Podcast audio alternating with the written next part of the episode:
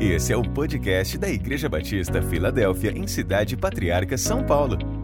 Para conhecer um pouco mais de nosso trabalho, acesse www.ibfpatriarca.org.br. E também nos siga nas redes sociais, pelo Instagram ibf.patriarca e pelo Facebook IBF Patriarca. Obrigadão, Regis. Obrigadão, Fabinho, Bruna, Eloá, Vitor, todo mundo. Eu tenho certeza que Deus tem uma palavra para o seu coração. Eu estou empolgado para compartilhar algo da parte de Deus com você. Tem um texto que está em. Não é o texto que eu quero compartilhar ainda por enquanto. Segunda carta de Paulo aos Coríntios 12, 15. Diz que eu de boa vontade gastarei e me deixarei gastar pelas vossas almas. Eu sempre digo, de muita boa vontade gastarei e me deixarei gastar pelos adolescentes e pelos jovens. E é por isso que eu estou aqui. Por essa causa eu me ponho de joelho. Por essa causa. Eu fico pensando toda a minha vida, eu estou perto dos 40, até já tomei a vacina, a primeira dose. Eu estou perto dos 40, eu fico pensando, o que, que eu fiz da minha vida? Quem tem 15 anos aí, pelo menos? 15 anos, 15 anos. Tem 15 anos? 14, 14. Tem? E tem alguém de 12 anos aqui? 12 anos? 12 anos? Ah, não, não, você tem 12 anos. Como é seu nome, cara? Lincoln, Lincoln e Vitor. Então, vocês dois. Eu tinha 12 anos de idade quando eu falei: olha, eu quero me batizar. Eu quero fazer o curso de estudo bíblico, eu quero me batizar. Eu tinha 12 anos de idade. E uma das causas que me, que me fazia desejar, a querer batizar, é porque para participar de algumas programações da igreja, do teatro, da música, tinha que ser batizado. E eu queria muito participar da igreja. É claro que eu já conhecia Jesus, já tinha participado ali dos estudos bíblicos, estava sendo preparado para isso. Mas uma das razões que me levou a querer desejar o batismo é envolver com a igreja, me envolver com a programação dos jovens e dos adolescentes. É, era uma regra na igreja, cara. Aqui não tem essa regra ainda, não tem? É legal ter, tem que ter, cara. Tem que descer. A... Não, deixa com os pastores isso. Mas eu quis me, me batizar por isso. Eu falei, eu quero me envolver com a igreja. E eu fico pensando, perto dos 40 anos, todas as decisões que eu fiz, eu poderia dizer aqui algumas delas. Primeiro, me batizar foi a coisa mais acertada da minha vida, foi fazer um compromisso com a igreja. Eu, sei que eu era meio estranho no colégio, eu, eu sei que eu não era o melhor aluno, mas eu queria me envolver com a igreja. Falei, Deus, eu, eu, preciso mudar. Eu sei que é da hora ser zoeira na escola, eu sei que é da hora fazer um monte de coisa louca na escola, mas eu estou disposto a parar um monte de coisa por amor à juventude, por amor à igreja, por amor à arte, por amor à adoração, aquilo que eu queria fazer, mas acima de tudo por amor a Deus. Então, decidi tomar um, é, é, essa decisão, decidi fazer isso, foi a escolha mais acertada da minha vida. Aí depois falei, poxa, eu não gostava de estudar, eu, eu, eu estudava para agradar o meu pai ou minha mãe, eu, eu, não gostava. Eu sei que vocês pira por estudo, vocês gostam demais, o Lincoln, o Vitor, eu sei que vocês pira por escola, cara. É verdade? É mais ou menos. Eu sei que vocês top demais, nota 10. Eu não gostava muito de estudar. Falei, cara, não, mas eu preciso, eu preciso estudar, eu quero aproveitar esse tempo. Eu, eu quero fazer. Aí eu comecei a gostar de querer estudar foi outra coisa top demais. Foi, estudar, estudar é bom demais. Eu não gostava de ler. Eu falei, eu quero ler, eu quero gostar de ler. Eu passei a amar a ler. Eu comecei a pensar, o que, que eu quero, qual a próxima decisão? Aí eu falei, aí depois eu já estava um pouco maior, aí chegou o tempo do seminário. Eu, eu não queria, nunca quis ser pastor, nunca desejei ser pastor. Mas um dia, eu, de tanto pregar para jovens, eu falei: eu preciso melhorar minha pregação. Eu quero, eu quero saber pregar, eu quero entender um texto, eu quero abrir uma Bíblia e, saber o que eu estou falando. E foi a escolha mais acertada: abrir mão de um monte de coisa para dedicar tempo de estudos. Tudo que eu fui tomando decisão. Eu me lembro quando eu fiz minha primeira pós-graduação, foi pensando na juventude, tanto é que foi em gestão de pessoas, foi pensando na, na juventude. Eu falei, eu quero trabalhar melhor a equipe, trabalho de, de desenvolvimento de alguma coisa, de pessoas, de atividades. Foi pensando em juventude. Quando eu me casei, foi pensando em juventude. Tinha uma menina sozinha lá, solteira. Falei, foi pensando nela, vou dar uma força a essa menina, vou casar com ela. Tudo que eu faço é pensando em jovem, tudo, tudo, tudo, tudo.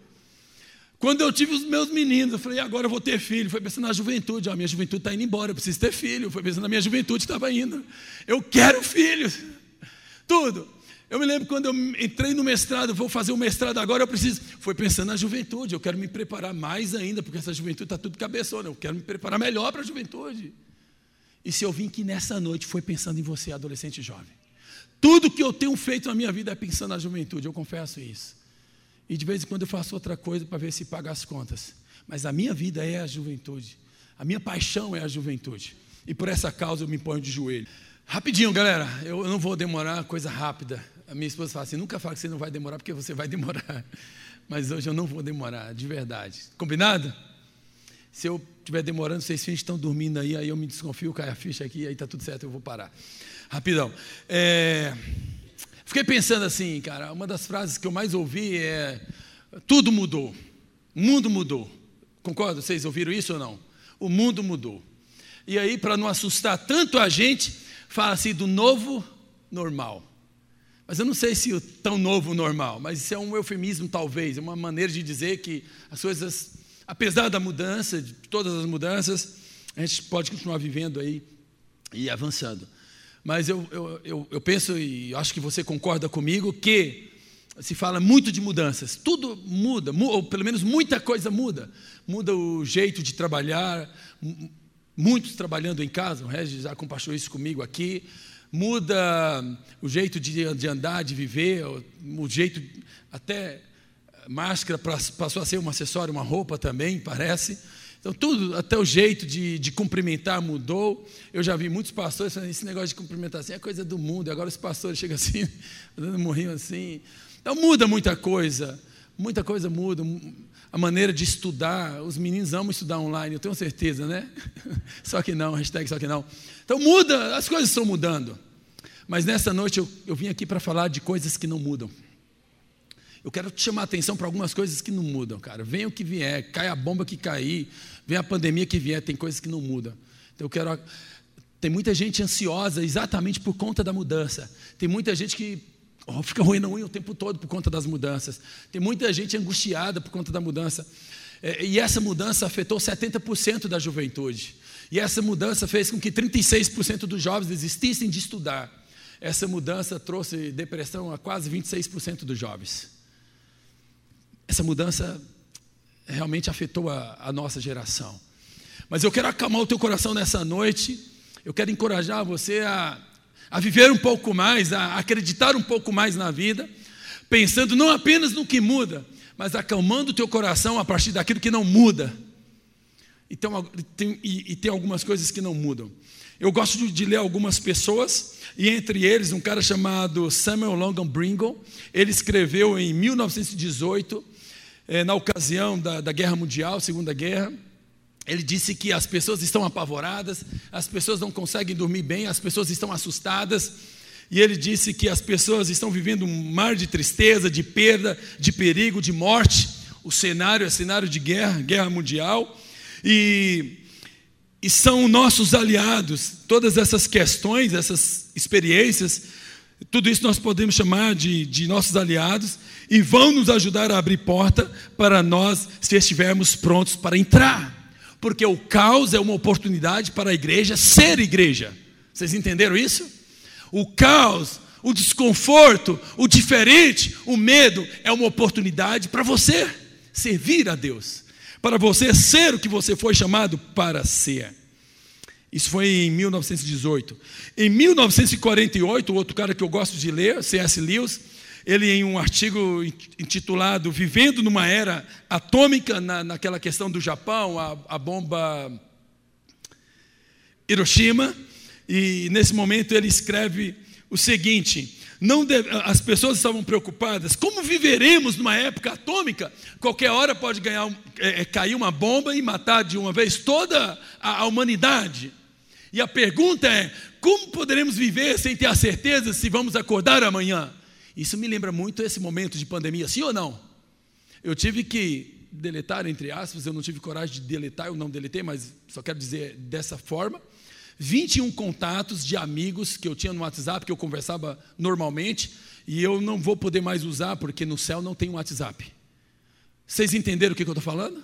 21 contatos de amigos próximos, alguns familiares, e pessoas que partiram. E, e eu tenho essa sensação. Eu tenho conversado coisas com a minha esposa que antes nós não conversávamos. Eu tenho conversado coisas com o pessoal que trabalha comigo que antes nós não conversávamos. E eu precisei compartilhar um monte de senha com pessoas que antes eu não tinha compartilhado. E eu comecei a compartilhar um monte de contratos, de, de coisas que a gente tem para pagar na mob ou na vida pessoal, que antes eu não compartilhava, porque eu sei que qualquer momento eu posso ser tomado desse mundo. E essa era a sensação em 1948, nessa, nesse contexto, não apenas de Japão, mas principalmente de Japão. E a preocupação é que a qualquer momento ah, as pessoas iam morrer. E aí ele responde nesse artigo, C.S. Lewis: Não devemos começar a exagerar a novidade da nossa situação. E ele fala assim: é, Você, bem como todos que você ama, já estavam sentenciados à morte antes mesmo da bomba atômica ter sido inventada. Então a primeira coisa a fazer é consolar-se. Se todos nós, se todos nós vamos ser destruídos por uma bomba atômica, quando a bomba atômica chegar, que ela nos encontra fazendo as coisas sensatas e humanas, orando, trabalhando, louvando, servindo, dando banho nas crianças, isso eu faço todos os dias e não, não a, a, a, amontoados, desesperados, como ovelhas amedrontadas, pensando somente em bomba atômica. Que ela nos encontre fazendo o que fomos chamados para fazer. Se essa bomba chegar, eu fico pensando nesse contexto de pandemia, se esse mal chegar, que ele nos encontre fazendo o que fomos convidados a fazer. Galera, isso é para você que tem 12 anos, como eu tive 12 anos quando eu tomei essa decisão. Isso é para você que tem mais de 12 anos, há muitos, muito, há mais de 30, 40, 50 anos. Isso é para todos nós. Antes a gente pensava assim que é, ah, vai morrer primeiro os velhos, e depois, não, a pandemia mostrou que morre jovem também, sim ou não? É, é verdade? E quando a morte chegar, perguntaram isso para John Wesley: o que, que você gostaria de estar fazendo? Ou quando Jesus voltar? Ele: o que eu faço todos os dias. O que eu faço todos os dias. Eu vivo para Deus todos os dias. Então, quando esse mal chegar, que ele nos encontre fazendo o que fomos chamados para fazer.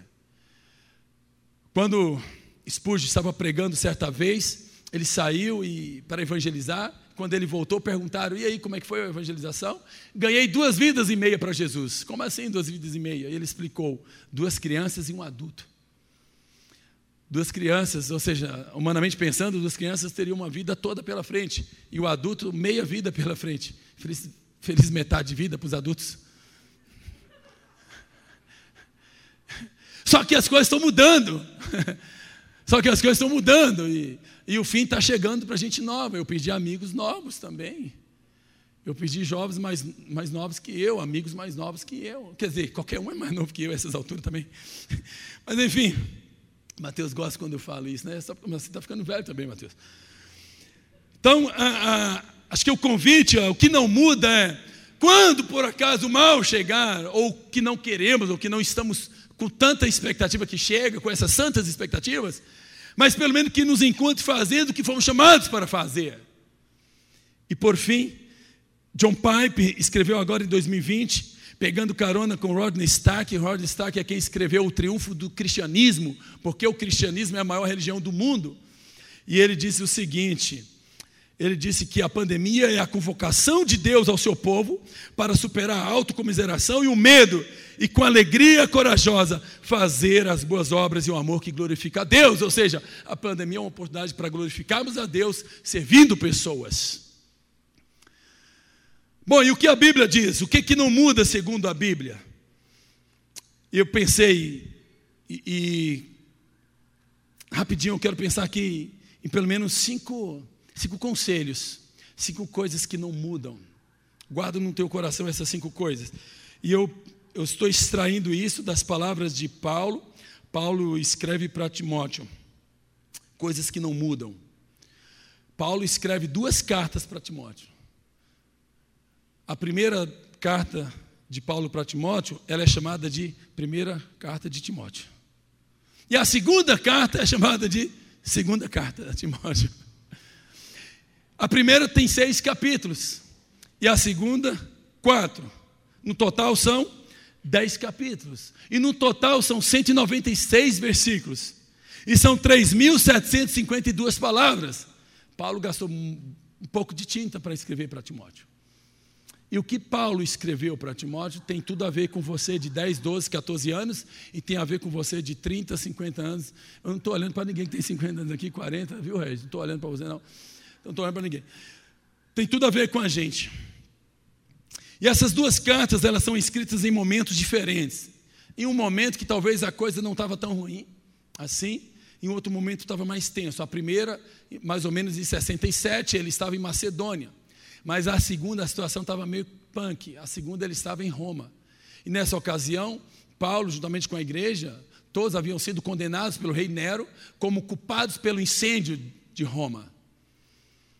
E é nesse contexto que Paulo escreve algumas palavras para um jovem. E eu fico pensando que isso tem tudo a ver com a gente. Guarde essa palavra no seu coração.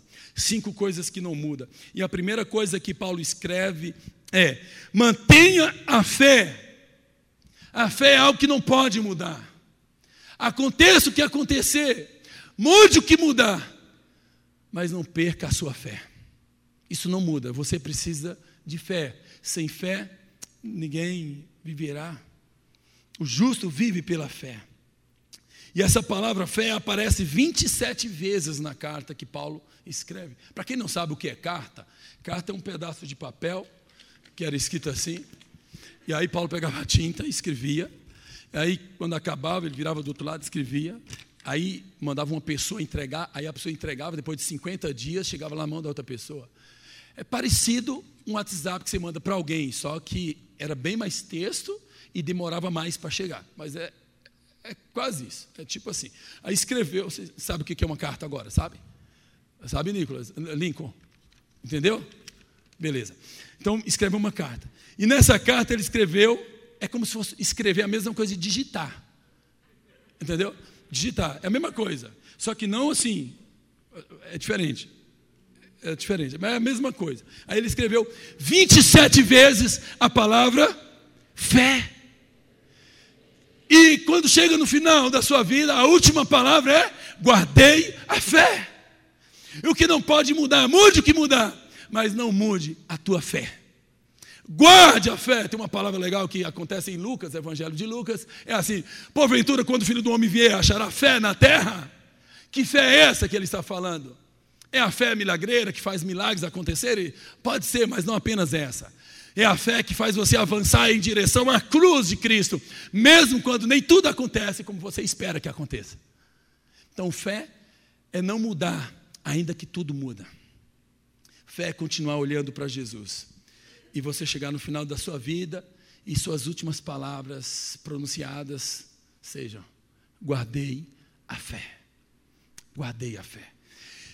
Outra coisa que não muda é a questão da oração. Ó, muda tudo. Oração é um hábito que não pode mudar. Continue orando sempre. Orar é algo que não sai de moda. Orar sempre será a tendência mais nova que a tendência que sai amanhã, mais nova que o celular que. Eu, eu ouvi ontem um pastor falando, foi ontem o um pastor falando que se você precisa comprar um celular essa semana, espera seis meses, porque está vindo aí agora o 5G. Então não compra. Mas quando ele falou isso, eu tinha acabado de comprar um dois dias antes. Mas enfim, então não compra. Está vindo aí o 5G. Então não compra. Ainda que venha esse celular novo, e coisas novas, e coisas legais, e jogos novos, mas tem uma coisa que não muda: o hábito da oração. Continue orando.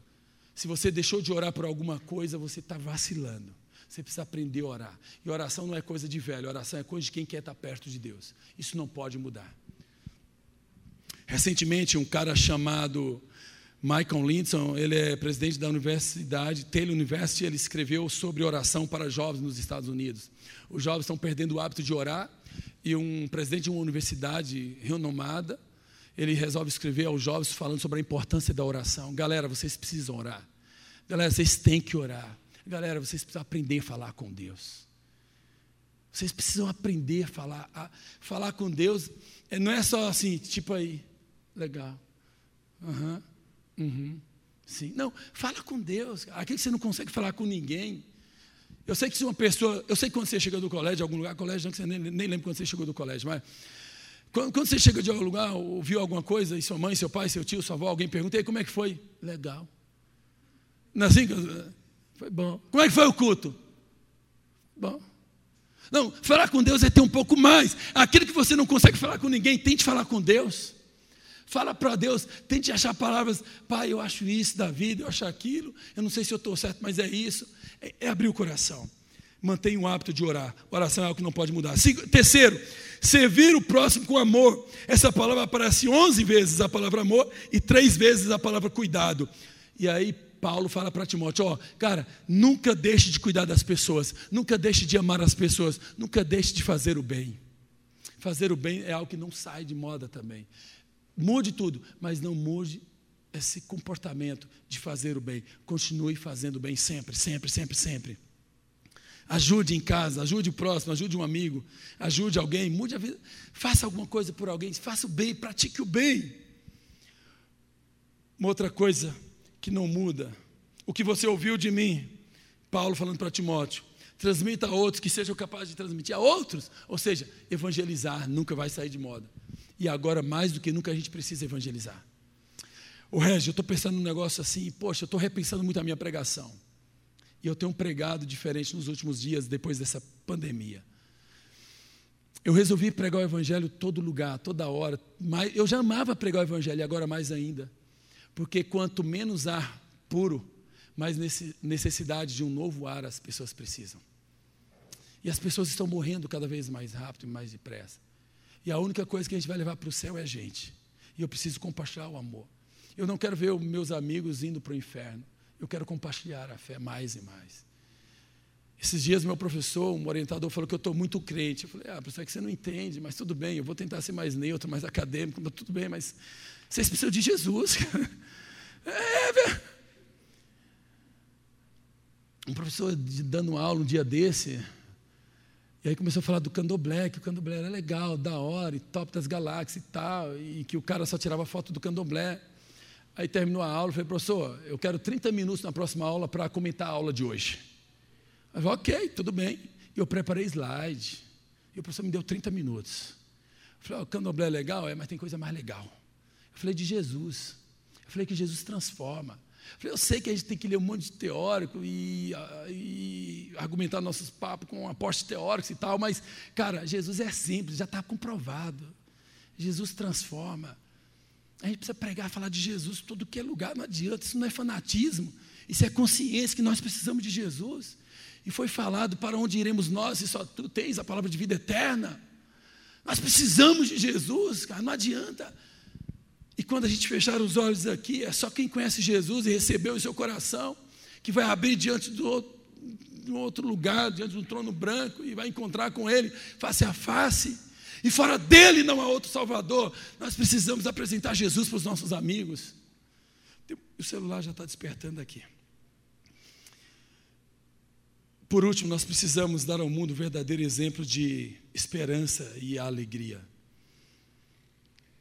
Esperança e alegria caminham de mãos dadas, de mãos juntas, caminham juntas. E a nossa alegria será a, nossa, a expressão da nossa esperança. E a nossa esperança vai gerar alegria na nossa vida. Eu sei que vocês não entenderam, vou ler de novo. A alegria e a esperança caminham juntos. A nossa alegria será a expressão da nossa esperança, e a nossa esperança vai gerar alegria na nossa vida. São duas coisas que caminham juntas. A gente é alegre porque a gente tem uma esperança. E porque a gente tem uma esperança, a gente consegue ser feliz. A gente consegue sorrir, a gente consegue acreditar. E uma das músicas que eu mais gosto foi lançada agora, acho que vocês não estão tocando ainda aqui. Ela é mais ou menos assim, ó. Porque ele vive, posso crer. Vocês estão atualizados, hein? Porque ele vive, temor não há. Se coloca de pé, vai, vai. Fica em pé e cante. Mas eu bem sei, eu sei que a minha vida está nas mãos do meu Jesus que vive está. Outra vez, porque Isso é sobre esperança, porque ele vive. Então o convite é: conheça mais sobre a esperança em Jesus. Olha o convite: conheça mais sobre a esperança em Jesus. Mas não apenas conheça, viva essa esperança em Cristo Jesus. Mas não apenas conheça e viva, compartilhe essa esperança em Cristo Jesus. Não é esperança como palavra da moda, a palavra mais procurada no Google nos últimos dois anos. Não apenas a esperança filosófica, não apenas a esperança do verbo esperançar, compartilhada pelos freirianos, mas a esperança no Deus vivo. Por que não a esperança do verbo esperançar de Paulo Freire, apesar de algumas ajudas? De algumas contribuições. Porque essa esperança apresentada a nós, principalmente educadores, do verbo esperançar, é uma esperança pautada naquilo que eu posso fazer. E a esperança que eu apresento nessa noite para você não é a esperança daquilo que você pode fazer, mas é a esperança daquele que somente Ele, Jesus, pode apresentar e trazer a nós. E ainda que Paulo fala dessa esperança, nesse contexto de sofrimento, é uma esperança de glória, é a esperança no Deus vivo, é a esperança no Deus que não nos decepciona. Vale a pena confiar em Deus. Talvez uma das minhas últimas perguntas é: por que não confiar em Deus? Por que ter medo? Será que o universo é a última coisa ou a única coisa que existe? Certamente não. Há algo mais. E o que passamos aqui nessa terra não se compara à eternidade. Eu trouxe um presente para vocês. Eu não sei para quem eu vou entregar, mas é um presente muito especial. Esse, esse presente, é, eu queria que cada um de vocês recebesse esse presente é muito mais do que uma vida temporária. Esse presente que Deus nos oferece, chamado vida, não é somente essa vida que a gente vive aqui 10 anos, 15 anos, alguns bem, bem pouco, bem menos. Não é apenas um, uma vida de 70 anos, 80 anos. Esse presente vida é, é muito mais. E eu trago emprestado do Francis Chan essa ilustração. Francis Chan escreveu Louco Amor e trouxe uma palavra especial sobre a eternidade. Eu quero terminar com essa fala do Francis Chan. O problema nosso é que a gente pensa apenas em um pedaço de vida, ou seja, somente aqui na terra. Mas o que Deus nos apresenta, e essa esperança que eu compartilho, vai além do que pode acontecer aqui e agora. Essa esperança é um presente chamado vida eterna. Eu queria que você alimentasse o seu coração com a esperança da vida eterna, de crer em Jesus e viver não apenas olhado, focado nesses dias aqui, porque a qualquer momento não estaremos mais aqui. Mas eu estou falando de algo muito maior, é de uma eternidade. É muito mais. É muito mais do que um pedaço de vida. O que eu estou falando é de, é de muito mais. E tem gente que acha que a vida é só isso aqui. Mas o presente é muito mais. Deus tem muito mais. E quando tudo acaba aqui, e a gente fecha os olhos aqui, a vida não acaba, porque a Bíblia diz que os que morrem em Cristo não morrem, mas passa da morte para vida. E você, seja de 12 anos, de 30 anos, 40 anos, comece a pensar na eternidade. Tem mais vida, a vida não acaba aqui, o universo não é a única coisa que existe. Então eu venho aqui trazer essa palavra e apresentar esse presente chamado vida eterna. Tem muito mais. Não é só aquele pedacinho de vida. Não é só aquilo. É algo infinito. É algo infinito. Eu te convido a receber a vida eterna. É algo muito mais. Eu vou parar porque a vida eterna não acaba. Feche os seus olhos onde você estiver. Vai valer a pena. Vale a pena descansar em Deus, vale a pena confiar em Deus. Faça isso. Receba esse presente tem coisas que não mudam. E o que Deus falou não muda. O que Deus escreveu, inspirou, o Espírito Santo nos inspirou. O que eu trouxe nessa noite, palavra inspirada, pelo Espírito Santo para você e para mim. Isso não muda. Estamos vivendo um mundo de mudanças, mas isso não vai mudar. Eu te convido a receber esse presente nessa noite, a descansar o teu coração nessa noite, nessa palavra. E se você recebe esse presente, faça a tua oração onde você estiver com Deus. Vai valer a pena. Pai, muito obrigado por alegrar nossos corações com essa palavra de esperança, com aquilo que não muda. Vivemos em um mundo de muitas mudanças, mas vivemos também em um mundo de coisas que não mudam, e a tua palavra não muda. Eu venho aqui nessa noite falar sobre essa palavra que não muda. Eu venho aqui nessa noite compartilhar algo que não muda, que é eterno. Passa o céu e a terra, mas a tua palavra não há de passar. Que o Senhor abençoe cada um que veio nessa noite. Que seja renovado a fé, a esperança. E aquele que se sente um pouco frio, vazio, receba nessa noite algo novo. Receba essa palavra.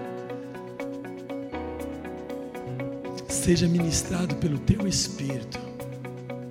E onde a minha voz não consegue chegar, chegue agora a tua voz, voz do Espírito Santo em nome de Jesus. Que o Senhor abençoe cada adolescente, cada jovem, cada mãe, cada pai, cada líder. Que o Senhor abençoe cada um renovando as forças, fazendo-nos olhar para aquilo que não muda. Deus abençoe, abraço, obrigado mais outra vez. Cara, vocês são demais. Um abraço, um beijo. Deus abençoe da ponta do pé até a cabeça. É nós. E depois, é nós de novo.